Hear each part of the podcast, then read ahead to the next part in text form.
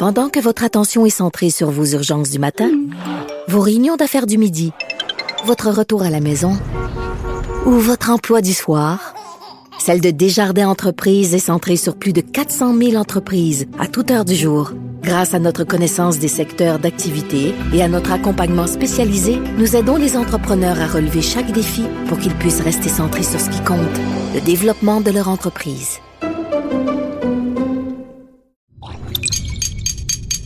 Cube Radio.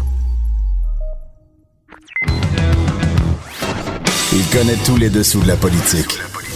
L'économie, la santé, le transport. Antoine Robitaille. Là-haut sur la colline. Cube Radio. Bon jeudi quand même. Aujourd'hui, à la haut sur la colline en quarantaine, Régent Hébert est scandalisé par ce qui arrive aux personnes âgées au Québec pendant la pandémie. L'ancien ministre, qui est aussi médecin spécialisé en gériatrie, nous explique que le réseau des soins pour personnes âgées a terriblement souffert de très mauvaises décisions au cours des 30 dernières années, alors qu'on publiait de nombreux rapports pleins de solutions.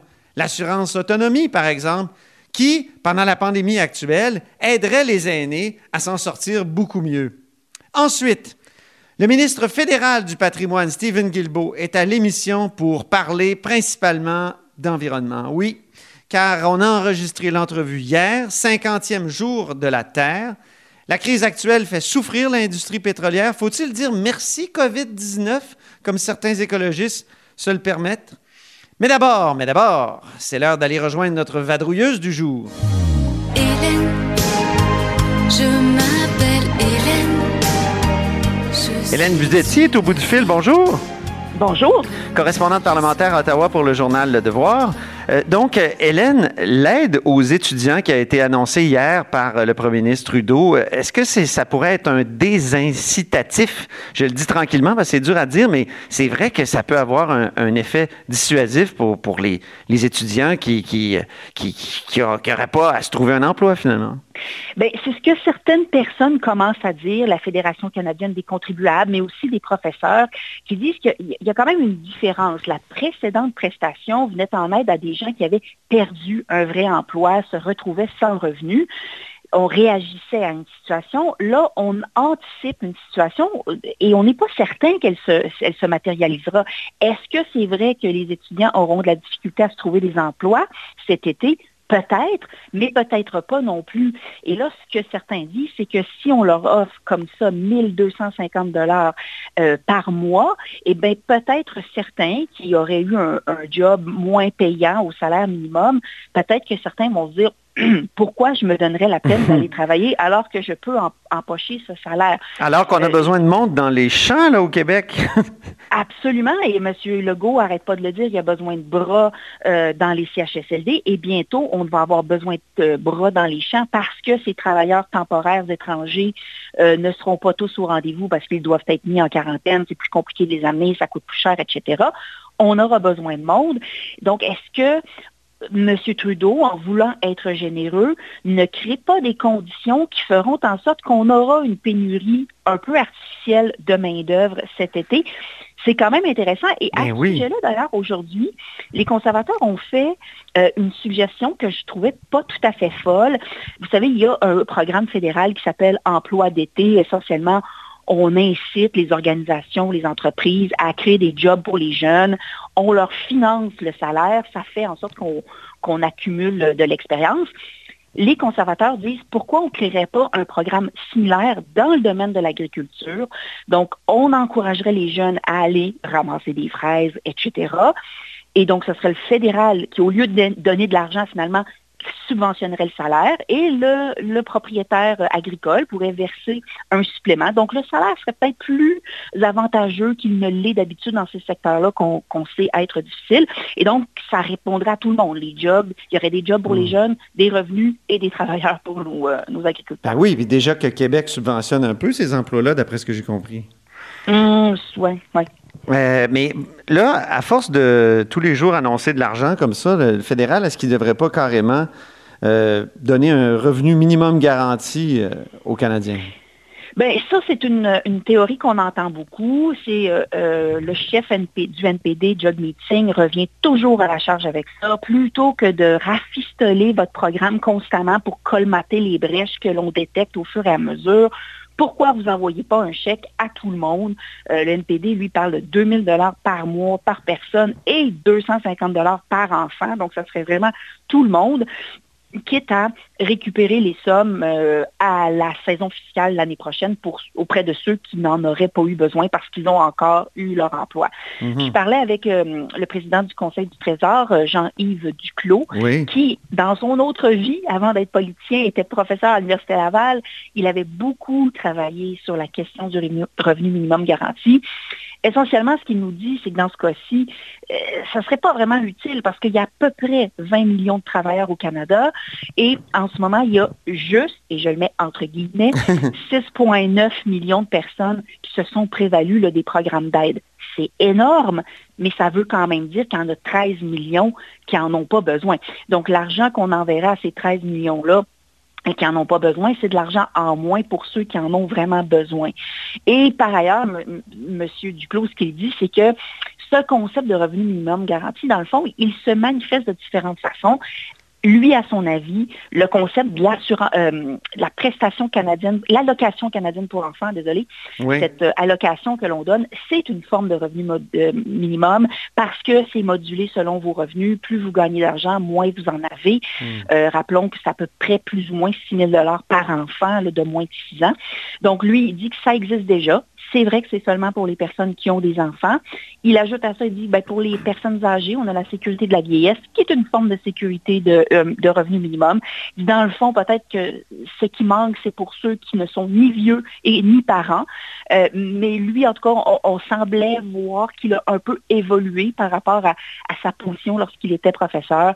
Et euh, il pense que c'est une, une me- mesure peut-être un peu euh, simpliste, alors que dans le fond, c'est lorsqu'on va dans le détail qu'on va vraiment cibler l'aide pour la donner à ceux qui en ont vraiment besoin. Parce que la version théorique du revenu minimum garanti, c'est qu'elle annule toutes les autres formes d'aide. Et là, tout le monde reçoit un salaire. Ça simplifie considérablement. Je pense qu'il y aurait beaucoup d'économies sur le plan des, des- des- des- comment dire, du- de la bureaucratie. Euh, et, et- et donc, euh, on, est- on serait assuré d'avoir au moins une base salariale sur laquelle on pourrait construire après. En tout cas, c'est les, gourous de- du revenu minimum garanti en, en Europe, comme Philippe Van Parijs, c'est ce qu'ils prônent depuis des années. Puis ce sont des gens qui ont influencé M. Duclos et je dirais aussi François Blais, euh, qui a été ministre du gouvernement Mhm. libéral. qui- Mais qui a en même temps, cette simplicité-là, parfois, elle n'est pas nécessairement euh, une bonne chose. Et une des choses qu'on voit en ce moment au début, quand le gouvernement fédéral a créé la prestation canadienne d'urgence, qui était d'une simplicité hein, désarmante, 2000 dollars par mois pour tout le monde, qu'est-ce qu'on constate avec le temps? C'est ah, il y a des petits cas de figure qui ne fit pas dans le programme parce que, ah, il y a des gens qui sont dans telle situation. Ah, ils avaient perdu leur, leur job juste un petit peu avant, ou ils tombent en congé de maternité, ou Ouais, ils ont ouais, été ouais. à CSST. Et bref, ce qu'on réalise, c'est que la réalité, elle n'est pas simple. Il y a, il y a toutes sortes Mais de c'est pour ça que le revenu minimum garanti est, est- est- est- est, comment dire, euh, au moins théoriquement intéressant parce qu'il dit, il n'y en a plus de cas de figure. Il y a- tout le monde, même de, Paul Desmarais, comme un, un- un pauvre, reçoit sa prestation, puis si tu gagnes trop, ben, tu rembourses. Puis si tu veux avoir d'autres jobs, ben, il n'y a pas un fonctionnaire qui va te courir après, comme à l'aide sociale, Ouais. pour savoir si tu travailles, si tu as un autre revenu. Mm-hmm. il y, a- il y a un côté simple qui me semble, en tout cas, euh, intéressant, mais peut-être trop mais qui nous fait utopique. peut-être perdre de vue un peu de re- le relief social réel, Ouais. qui fait en sorte que des fois, on a peut-être plus besoin d'aide à certains endroits et moins à d'autres. Ah Enfin, oui. euh, c'est un grand débat. Un On beau débat, c'est ce ça. Eh, je- il faut qu'on parle de Andrew Scheer, donc le chef conservateur euh, sortant, parce qu'on sait qu'il va sortir. Euh, Bon, c'est plus quand, là, avec tout ça? c'est ça, c'est ça exactement. Les, les- les chefs intérimaires sont intérimaires longtemps ces temps-ci, Ah. grâce à la COVID. Mais euh, est-ce qu'il, on dirait qu'il n'y a pas confiance en Mme Tam. Là, je parle de la Teresa Tam, qui est l'administre en chef de la santé publique du Canada. Ouais. Alors, il paraît qu'encore ce matin, à, à son point de presse, il n'a pas eu l'air d'avoir très confiance en elle. Explique-nous un peu. Et c'est un peu euh, difficile à cerner sa position. On le sent euh, très... il lance des messages, il, conserve des non-dits, donc il y a beaucoup de flou entourant sa position. Mais ce qui est intéressant, c'est qu'il y a un, de ses députés, Derek Sloan, qui est accessoirement candidat à la chefferie conservatrice, donc pour le remplacer. Monsieur Sloan, lui, est allé pas mal plus catégorique, catégoriquement en disant que Dr. Tam, elle est un peu trop proche de la Chine, elle a euh, répéter ou véhiculer le message qui venait de la Chine. Donc, on n'avait pas une vision indépendante canadienne. Donc, en d'autres termes, là, M. Sloan il dit que Mme Tam, elle est un peu l'instrument de la Chine. Oh. Il y a bien des gens qui voient un aspect raciste à ça parce que Dr. Tam, elle est née à Hong Kong, elle a des traits asiatiques. Est-ce que on se sert de ça parce que c'est plus facile de dire, ah ben voilà, vous avez véhiculé le message de l'Organisation mondiale de la santé qui est la Chine. on, sent qu'il y a un petit relent peut-être ici un peu dérangeant. Et donc, on a interrogé M. Scheer là-dessus. Êtes-vous d'accord avec les propos de votre député? Et ce qui est intéressant, c'est qu'il s'est réfugié derrière la non, euh, non-interférence dans la course au leadership en disant, j'ai toujours dit que je ne commenterais pas les commentaires des candidats et donc je ne dirai rien à ce sujet. C'est un peu facile comme euh, excuse, mais ça lui permet de ne pas euh, se mouiller là-dessus. Et ça aurait tellement été plus simple de sa part de dire non, j'ai pleinement confiance en Dr. Tam on ne sent pas qu'il est un chaud partisan de notre administratrice en chef de la santé. Euh, et, il a comme un peu contourné la, question en disant, ce sont à nos euh, ministres, donc à notre gouvernement, nos élus, qu'on devra demander des comptes, savoir pourquoi on n'a pas été plus prompt à fermer les frontières, notamment en faire la Chine, etc. On sentait que son appui envers Mme Tam était très tiède. Mmh, oui. Euh, c'est très délicat de, de, l'écouter se sauver finalement parce qu'il s'est sauvé de la conférence de presse. Absolument, parce que là, il y a, eu des les, journalistes l'ont questionné, l'ont interrompu, ont essayé de le forcer à répondre et, ils ont mis cours à la conférence de presse. Je pense qu'il y a eu un total de six journalistes qui ont pu poser une question et ensuite euh, il est parti. C'était un peu court. Oui. Ça aurait été simple, il me semble, de dire ben oui, j'ai confiance en elle. En tout cas. Mais je pense que c'est pas le cas. c'est clair que c'est pas le cas. Merci beaucoup, Hélène Buzetti. Je te, je, te libère parce que là, c'est la conférence de presse de Justin Trudeau qui commence bientôt au moment où on enregistre. Absolument. Merci, Antoine. Salut. Hélène Buzetti, correspondante parlementaire à Ottawa pour le journal Le Devoir. Vous êtes à l'écoute de là-haut sur la colline. Pendant que votre attention est centrée sur cette voix qui vous parle ici ou encore là, Très loin là-bas? Ou même très, très loin?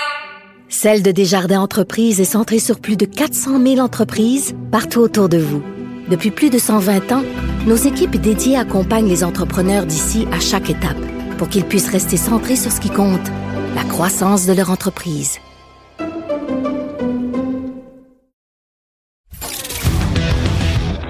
Là-haut sur la colline. Une entrée privilégiée dans le Parlement. Cube Radio.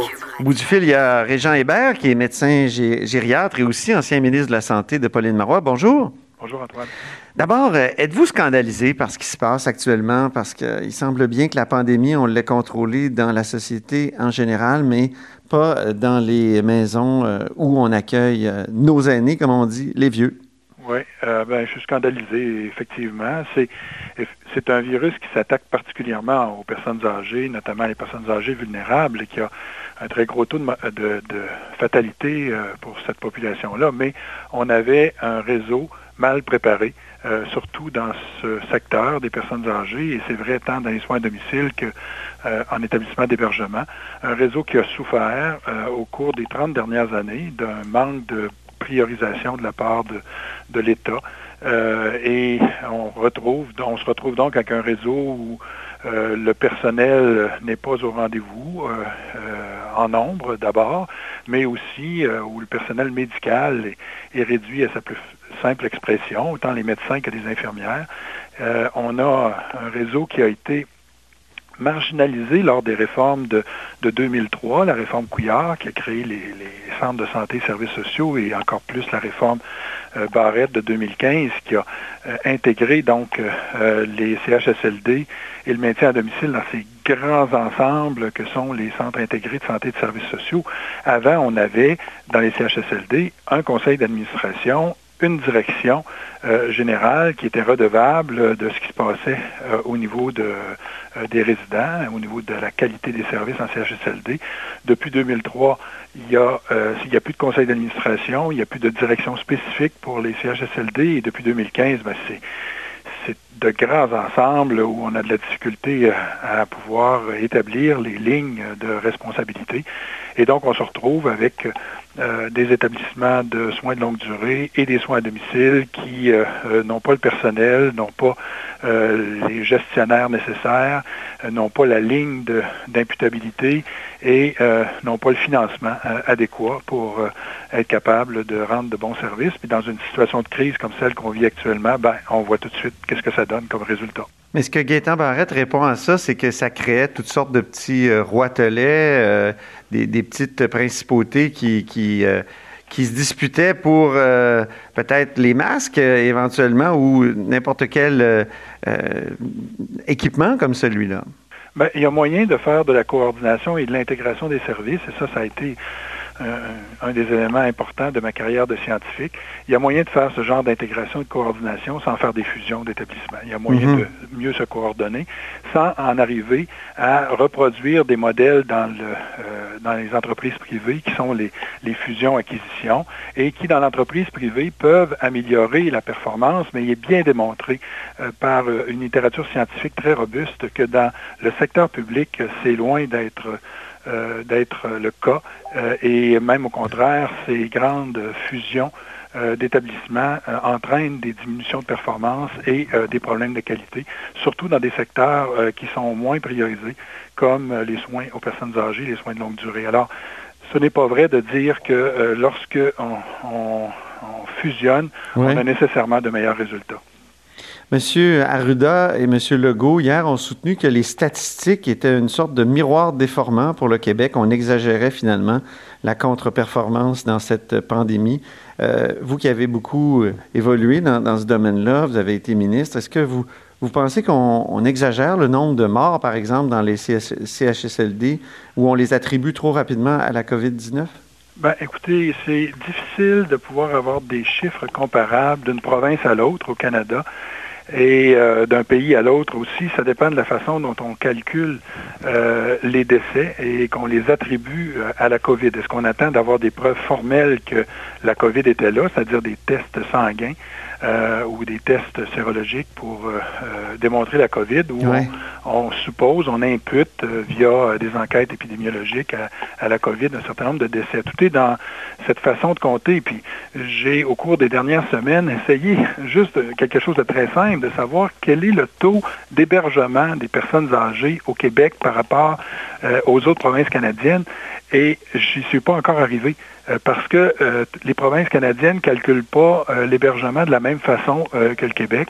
Et même au niveau de Santé Canada, de Statistique Canada et de l'Institut canadien d'information en santé, on n'est pas capable de me donner des réponses claires. Alors, je continue à, fouiller, mais vous voyez que même cette information-là, est-ce qu'on héberge plus au Québec qu'ailleurs au Canada? Il n'y a pas de réponse. Autrement dit, l'argument de, de Legault et Arruda est peut-être bon? Peut-être qu'on exagère notre contre-performance? Ben, je pense qu'avant de tirer des conclusions comme celle-là, et, surtout avant de, trouver des boucs émissaires, il faut euh, être capable euh, d'avoir euh, des chiffres qui sont consolidés. moi, je pense que le constat qu'on peut faire au-delà de ces chiffres-là, -là, c'est qu'on a une catastrophe dans les centres d'hébergement. C'était une catastrophe annoncée. Ça fait ça fait des dizaines d'années que euh, je, crie dans le désert qu'on n'a pas suffisamment de soins à domicile et qu'à cause de ça, les gens euh, vont choisir des modes d'hébergement collectif et euh, de l'institutionnalisation et que le problème de base, c'est d'être capable d'assurer aux personnes âgées de pouvoir recevoir des services là où ils ont choisi de vivre, là où ils ont choisi de vieillir. Et c'est ça le problème de base. Et on ne pourra pas améliorer les services euh, à domicile tant aussi longtemps qu'on ne changera pas la façon de financer, parce qu'actuellement, on finance mhm. des établissements et les établissements n'ont euh, pas comme priorité de donner des services à domicile. Avez-vous l'impression, euh, Régent Hébert, d'avoir été une sorte de Cassandre dans cette histoire? Ben, je ne sais pas, Cassandre, là, mais... Euh, moi, Celle qui annonce la catastrophe et personne ne croit. Oui, je sais, mais et, j'ai essayé, là. C'est pas parce que j'ai pas essayé, j'ai même été porter le message directement en politique euh, euh, pour quelqu'un qui est plutôt dans le domaine scientifique et clinique euh, comme moi. Là, c'est pas habituel. Donc j'ai essayé d'aller le porter. On a on a développé le projet d'assurance autonomie. C'était une priorité du gouvernement. Le projet de loi a été déposé, mais finalement, bon, on n'a pas eu. Il nous a manqué six mois pour l'adopter et l'implanter. mais le projet est mort, mais l'idée n'est pas morte. Euh, il faut, euh, je pense, revenir à, cette idée-là, comme l'ont fait, euh, le Japon, la Corée du Sud, la plupart des pays européens. il faut avoir un, financement spécifique pour les soins à long terme quand on, donne aux personnes le choix de recevoir le financement pour, se, pour avoir des services à domicile ou encore euh, aller en hébergement, ben, les gens ils choisissent de rester à domicile. Et quand on est à domicile, on n'est pas dans un milieu de vie collectif, on reste dans un milieu où on a nos repères, puis il y a beaucoup moins de risques euh, de pouvoir être euh, contaminé par des infections comme celles qu'on connaît actuellement. Je disais ce matin dans la presse que les personnes âgées ont une charge virale beaucoup plus grande que, que les autres euh, et que ça expliquerait en partie pourquoi euh, le, feu, euh, finalement, se, répand, le feu de la contagion se répand si rapidement dans les résidences pour personnes âgées. Est-ce que c'est juste? Ben, euh, il y a toutes sortes de théories. La charge virale, il y a des gens qui disent que les récepteurs au niveau des régions pulmonaires sont plus sensibles au COVID avec l'âge. Donc, il y a toutes sortes de théories. On, en apprendra, là, je pense, sur le plan scientifique de cette, de cette épidémie-là. Mais une chose est sûre, c'est que quand vous avez euh, des milieux où vous regroupez des personnes âgées qui sont vulnérables, qui ont des maladies chroniques, euh, souvent une maladie d'Alzheimer très importante en fin de vie, euh, et qu'un virus comme celui-là fait éruption dans ces milieux-là, ben c'est sûr que ça génère beaucoup de, de, contamination et de mortalité. Comme la grippe saisonnière, quand ça arrive dans un établissement d'hébergement, ah oui. il, y a, il y a des flambées importantes chaque année. C'est euh, la grippe saisonnière est responsable d'une mortalité euh, très importante en, CHSLD également, euh, parce que ce sont des personnes vulnérables qui sont regroupées et heureusement, pour la grippe saisonnière, on a une vaccination qui, bien qu'elle soit pas efficace à 100% a quand même une certaine efficacité, mais pour le COVID, la COVID, ben là, on est démunis. Donc, avec l'assurance autonomie, la situation actuelle des vieux serait meilleure ce que vous je crois que oui, je suis profondément convaincu qu'en implantant un mode de financement différent pour les soins euh, à domicile et les soins de longue durée, on permettrait à des gens de rester plus longtemps à domicile et de réserver. On, aura toujours besoin des CHSLD pour les gens qui sont en, bout de piste, euh, mais on pourrait réserver euh, les CHSLD pour une certaine clientèle lourdement handicapée et on pourrait aussi, il faut faire ça aussi, mieux doter les CHSLD de personnes euh, et notamment de personnel médical. Euh, en Ontario, euh, pour chacun des CHSLD, il y a un directeur médical, ce qui n'est pas le cas ici. Là. on est loin d'avoir ça même. Certains CHSLD ont, peine à, trouver des médecins qui veulent venir en CHSLD et les, mesures du docteur Barrette qui ont obligé les médecins à avoir un quota euh, de patients suivis. Ont fait en sorte que les médecins qui pratiquaient en CHSLD ont dû délaisser la pratique en CHSLD pour être capables de d'avoir des quotas euh, de patients euh, qu'ils suivent au cabinet. Alors, vous voyez qu'il y a toutes sortes de, de mesures qui ont été prises au cours des dernières années qui ont fait en sorte de diminuer de façon importante l'encadrement médical, l'encadrement infirmier dans ces établissements-là et aussi le personnel de préposés qui sont euh, vraiment véritablement les chevilles ouvrières de, euh, de, euh, de l'action en CHSLD. Comment ça, ça aurait fonctionné exactement, l'assurance autonomie? Parce que, mettons que j'ai 75 ans, je reçois un certain montant, puis je décide de quels soins j'ai besoin ou... Alors, actuellement, les, les, personnes âgées et handicapées au Québec qui ont besoin de services ont une évaluation, souvent par un gestionnaire de cas, c'est une infirmière, un travailleur social qui fait l'évaluation et qui fait un plan d'intervention. Oui. Lorsque l'évaluation est faite, on peut euh, déterminer un, un, profil. Il y a 14 profils euh, qui sont possibles, donc un regroupement de, euh, d'individus qui ont le même, les mêmes besoins et ces profils-là euh, peuvent être associés à un financement. Donc, si vous êtes une personne de 75 ans et plus, que vous avez des incapacités, vous pouvez être un profil 5 ou un profil 6, puis ça, ça vous donne un budget de X euh, dollars que vous pouvez utiliser pour, le, pour avoir les services qui sont euh, dans le plan d'intervention euh, qu'a préparé avec vous euh, le gestionnaire de cas. Alors, ça peut être des services qui sont donnés par le public, mais aussi par une entreprise d'économie sociale, par un organisme communautaire ou même par une organisation privée à but lucratif comme les résidences.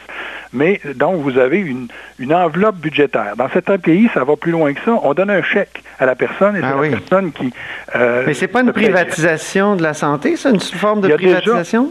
Contrairement au domaine de l'hôpital, le domaine des soins à domicile et des soins aux personnes âgées a déjà une certaine forme de privatisation avec les entreprises d'économie sociale qui sont vraiment très impliquées là-dedans et les résidences privées qui donnent des services mais sans aucun contrôle de l'État.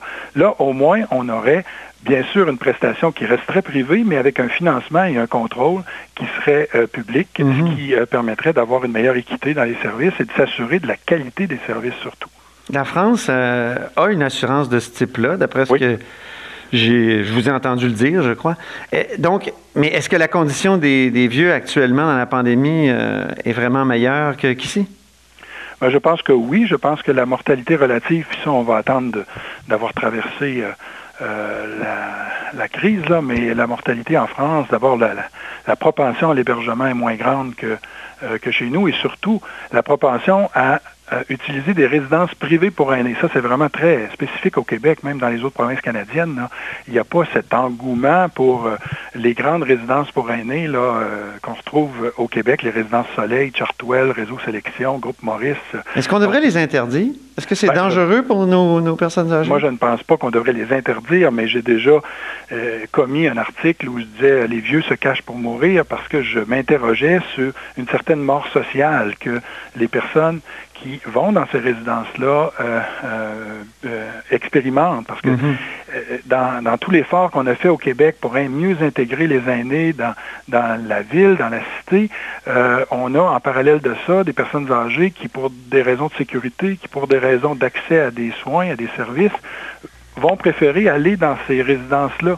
Et je pense que cet engouement-là est un symptôme euh, d'un problème qu'on a euh, pour assurer aux personnes âgées euh, la sécurité et, surtout l'accès aux services. Alors, si on règle ça, moi, je pense euh, y aurait moins besoin d'utiliser ce type de, de, résidence avec tous les inconvénients que ça peut entraîner dans un contexte comme celui qu'on vit actuellement. Euh, en 2007, euh, Marguerite Blais était ministre des Aînés comme, comme aujourd'hui. Oui. Euh, elle vous a demandé de co-présider une grande enquête sur la condition des, des, aînés au Québec. est-ce qu'il n'y a pas des choses dans, dans, votre rapport qui, appliquées, auraient réglé des problèmes aujourd'hui? je pense que vous suggestiez déjà la, euh, vous aviez la suggestion ou la proposition, la recommandation, pour le mot plus juste, de, faire une assurance autonomie. Tout à fait. Et Michel Claire, la commission Claire, avant nous, avait recommandé également la mise en place d'une assurance autonomie.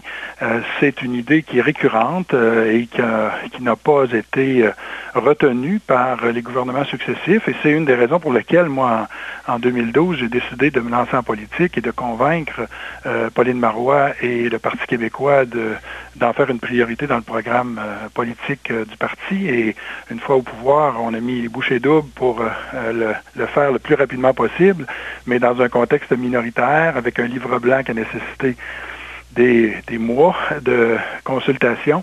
Euh, ça a été euh, plus long que, prévu, en tout cas plus long que moi je souhaitais, parce que je suis quelqu'un d'impatient. et, et, au bout de 18 mois, ben, on n'a pas été capable d'adopter le projet de loi. Alors, c'est une idée récurrente.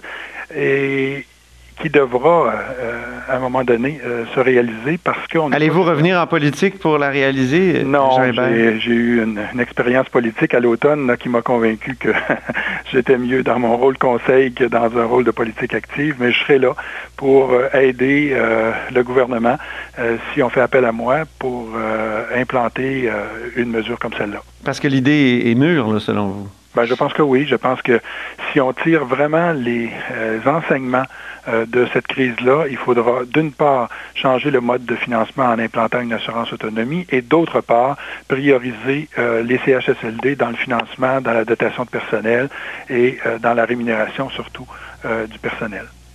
Ben, Régent Hébert, merci beaucoup. Ça m'a fait plaisir, Antoine. Régent Hébert est médecin gériatre. Il est ancien ministre de la Santé et vous êtes à l'écoute de là-haut sur la colline. Pendant que votre attention est centrée sur cette voix qui vous parle ici, ou encore là, tout près ici, très loin là-bas, ou même très, très loin, Celle de Desjardins Entreprises est centrée sur plus de 400 000 entreprises partout autour de vous. Depuis plus de 120 ans, nos équipes dédiées accompagnent les entrepreneurs d'ici à chaque étape pour qu'ils puissent rester centrés sur ce qui compte, la croissance de leur entreprise.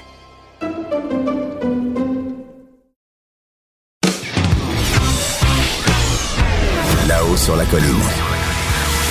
La politique autrement dit. Cube Radio. Au bout du fil, il y a Stephen Guilbeault. Bonjour.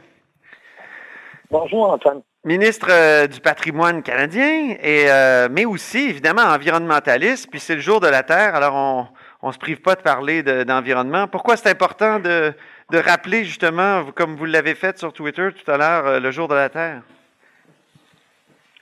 Ben, D'abord parce que, bon, cette année, on fête les 50 ans du jour de la Terre. et il faut se rappeler à quel point la naissance de ce mouvement-là aux États-Unis, mais en, un peu partout sur la planète, a été précurseur de la plupart de, nos lois, nos règlements d'environnement, la création des ministères de l'environnement ont suivi euh, donc cette première, euh, cette première série de manifestations-là pour, pour l'environnement en, 1960, en 1970. Et, je pense qu'on peut prendre le temps de voir tout le progrès que nous avons fait depuis 50 ans tout en étant bien conscient de tout ce qui nous reste à faire comme travail également. Ben oui, euh, j'imagine que la place du pétrole dans l'économie canadienne, c'est très important. On en a discuté beaucoup euh, pendant la dernière campagne électorale, vous et moi d'ailleurs aussi. Puis là, il y a Québec solidaire la semaine passée, justement, qui vous écrivait là-dessus. Il vous disait, euh, les Québécois et les Québécoises veulent savoir si vous réservez le premier canot de sauvetage aux pétrolières et aux gazières. Qu'est-ce que vous leur répondez, Stephen Guilbeault? Ben, je pense qu'on indirectement, on leur a répondu la semaine dernière euh, lorsqu'on a annoncé euh, des mesures pour le secteur du pétrole et du gaz, mais qui étaient très ciblées pour les travailleurs de, ce secteur-là et qui visaient aussi et en même temps euh, à, s'attaquer à un certain nombre de problèmes environnementaux. Celui d'une part des, des puits orphelins, donc des puits de pétrole qui ont été abandonnés parce que les compagnies n'existent plus aujourd'hui, euh, on pourrait penser au Québec que c'est un problème exclusivement albertain. Or, ce n'est pas le cas parce que nous, au Québec, on n'a pas des puits de pétrole abandonnés, mais on a des mines, euh, des mines qui ont été abandonnées, donc des sites miniers orphelins. On en a beaucoup ici aussi. Je pense que le, Québec, au, fil des années, a beaucoup resserré sa réglementation autour de ça. Et nous, ce qu'on a, dit euh, au gouvernement de l'Alberta, écoutez, on, on, va vous aider à commencer à nettoyer ça.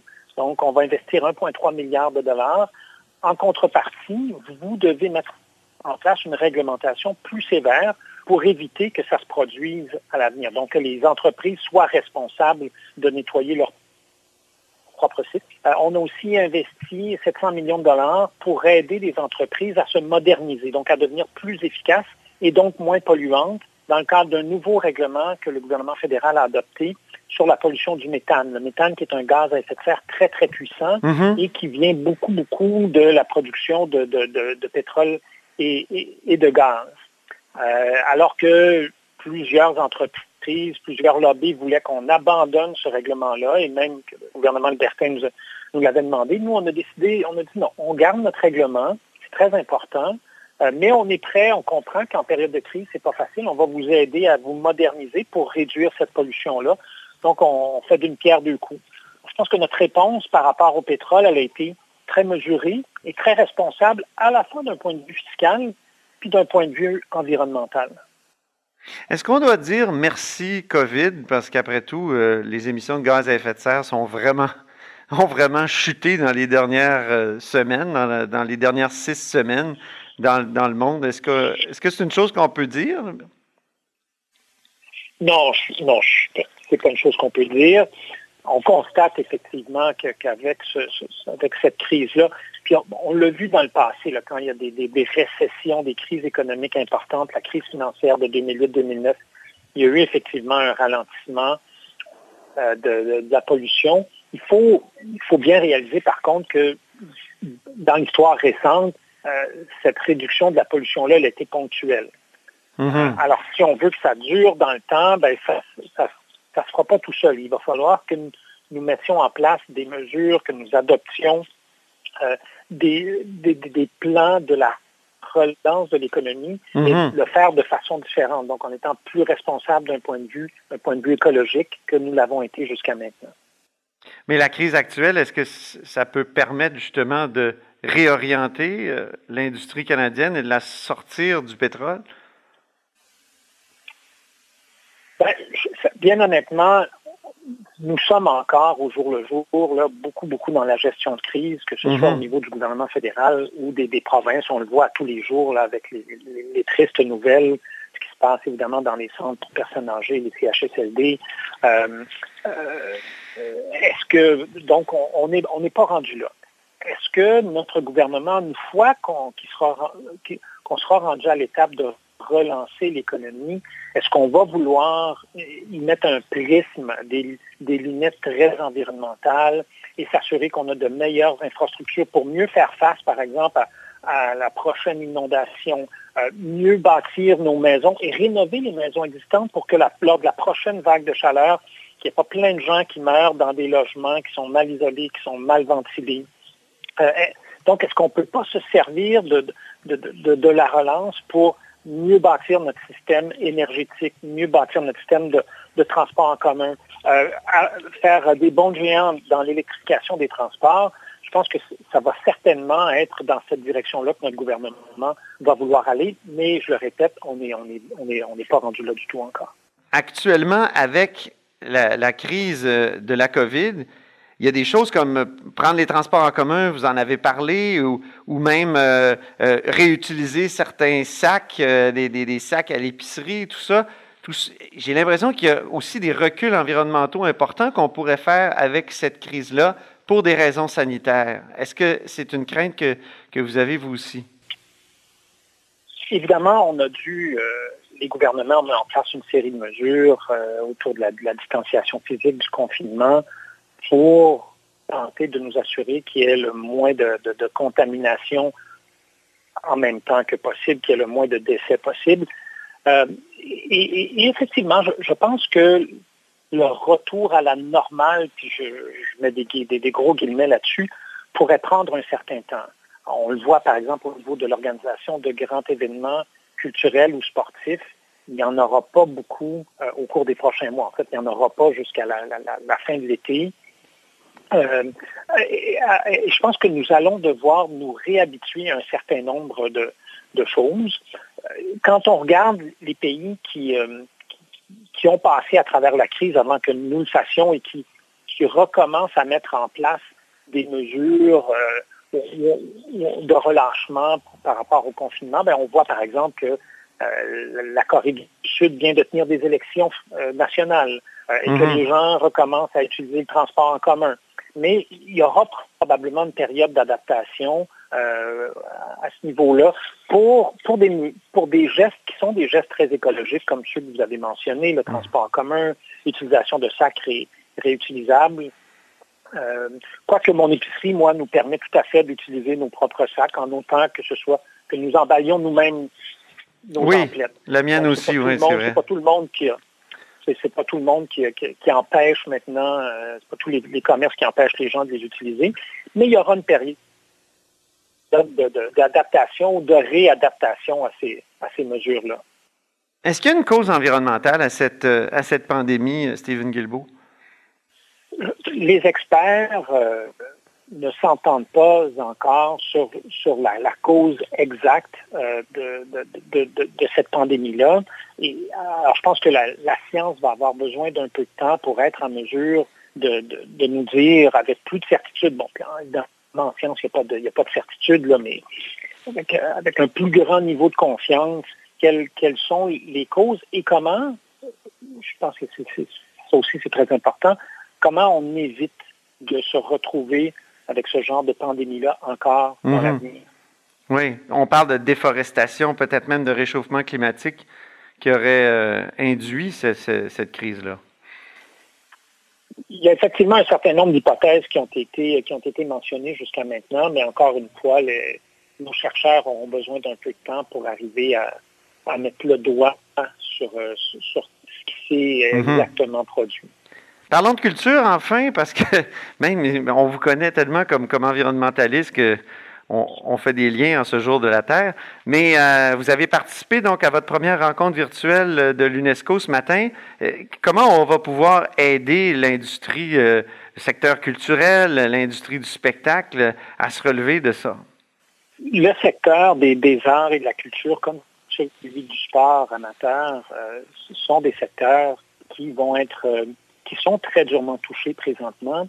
Et, et contrairement à d'autres secteurs de, de- de- de- de l'économie où l'on pourra retrouver des activités plus normales dans un avenir plus proche, euh, dans le secteur des arts de la culture, comme ce sera le cas probablement dans le secteur de, de la restauration, de l'hôtellerie, du tourisme, euh, le, le retour à la normale risque de prendre du temps. Euh, qui, qui voudra aller voir un spectacle avec, euh, avec 500, voire 5000 personnes, Ben oui. tant que nous n'aurons pas de vac- tant que nous n'aurons pas de vaccin ou qu'il n'y aura pas ce qu'on appelle l'immunité communautaire, donc il y a suffisamment de gens qui l'ont attrapé que là, quand le virus revient, ben, c'est un peu comme euh, l'influenza à chaque année. Il y a des gens qui l'attrapent un peu, mais il n'y a pas d'impact important sur le système de la santé. Euh, et je pense que ce sera important pour les gouvernements. Je pense que le gouvernement fédéral en a fait beaucoup jusqu'à maintenant. Et je, souhaite que les, provinces et les territoires soient là également pour, appuyer, supporter nos, artistes et nos artisans qui vont devoir traverser une, passe, difficile. Mhm. Bon, mais on, on va vous suivre euh, dans, dans toutes ces annonces-là et ça ne doit pas être évident comme euh, début de mandat pour vous. hein. Vous êtes arrivé, donc, puis tout de suite, euh, il y a eu cette, cette crise. Avant ça, il y avait eu la crise autochtone. C'est un début quand même de, carrière politique assez rock'n'roll, Stephen Guilbeault. assez, assez mouvementé. Et avant les barricades, il y a évidemment eu le, le- le triste, le, le triste abattage de l'avion canadien en Iran. Ben oui, Alors non, mes six, pro- mes six premiers mois en politique, euh, c'est une séance de rafting, là. hors, hors de l'ordinaire. oui. Bon, ben très bien. Ben, au plaisir de se reparler. Merci euh, pour cet entretien. Merci Antoine, toujours Merci. un plaisir. C'était Stephen Guilbeault, ministre euh, du patrimoine canadien. Vous êtes à l'écoute de là-haut sur la colline. Cette émission est maintenant disponible en podcast. Rendez-vous dans la section balado de l'application ou du site cube.radio pour une écoute sur mesure en tout temps. Cube Radio, autrement dit. Et maintenant, autrement écouté.